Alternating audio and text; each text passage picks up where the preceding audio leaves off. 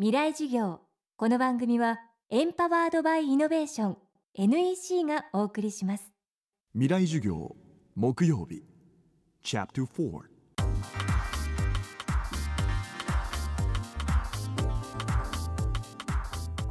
未来授業。月曜から木曜のこの時間ラジオを教壇にして開かれる未来のための公開授業です。今週の講師は神戸大学名誉教授で宇宙物理学者の松田拓也さん。宇宙物理学などを専門とする傍ら進化した未来の人類に関するさまざまな著書を数々発表。特に先日発表した新刊2045年問題コンピューターが人類を超える日では人工知能をテーマに最新の研究とそこから見える未来の姿を考察しています。2045年問題この説ではあと31年後にはコンピューターがあらゆる分野で人間にとって変わると予測しています。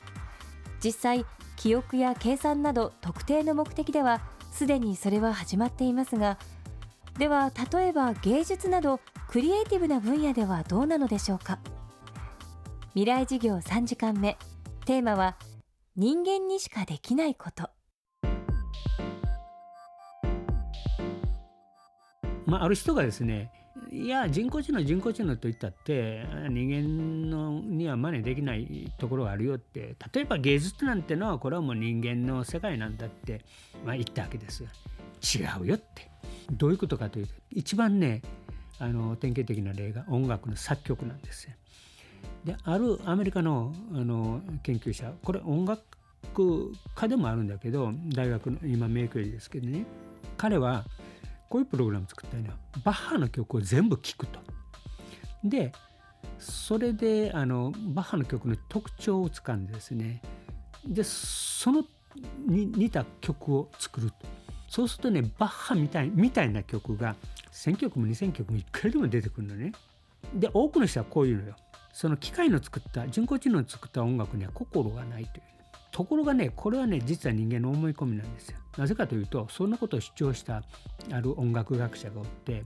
じゃあってんでテストしてみよう人工知能これエミというんだけどの作ったバッハみたいな曲とその反論した学者ラーソンという人なんだけど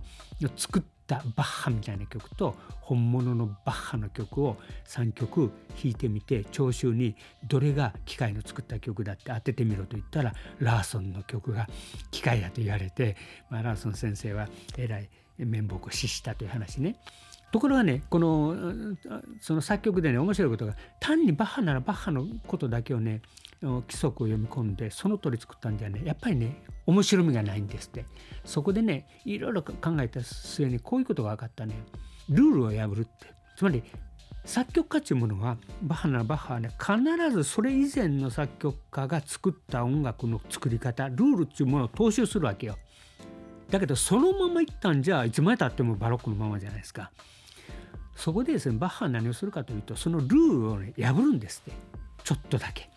そうするとね良くなるんだって。だから音楽はそのねバロックからバッハからそれはまモーツァルトに行ってベートーベンに行ってマーラに行ってで現在音楽に行ってどんどんこう変化していくのね。それは結局作曲家がルールを破っていくからなんですね。そこでその音楽学者はですねそのエミという人工知能にねルールを破るというルールを入れたのよ。そしたら途端に良くなったんだって。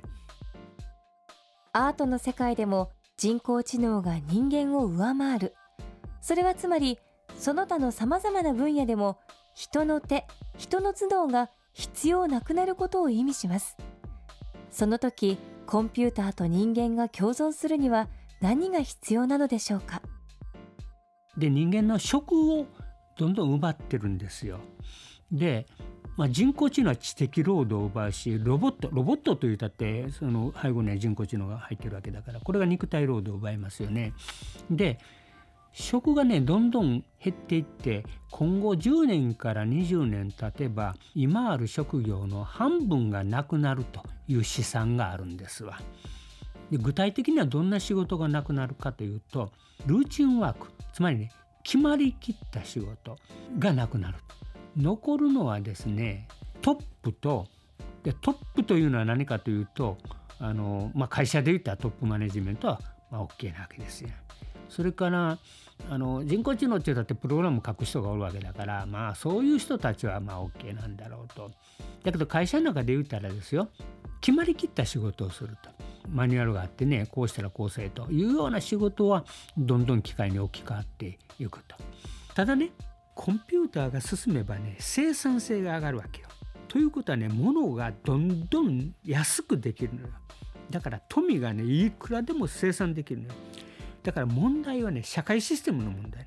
非常な富があってですねこれを仮に平等に分けることができたらですよ人々は遊んで暮らせるわけ。仕事なんかせずにね。じゃあ何を仕事するんだって言ったら遊べばいいわけですよ。毎日ゴルフしたりね。でいや仕事もですね遊び的な仕事をすれば例えばお茶やお花みたいなことをねやってでそれを教える先生っていうのは残るわけだしで合唱。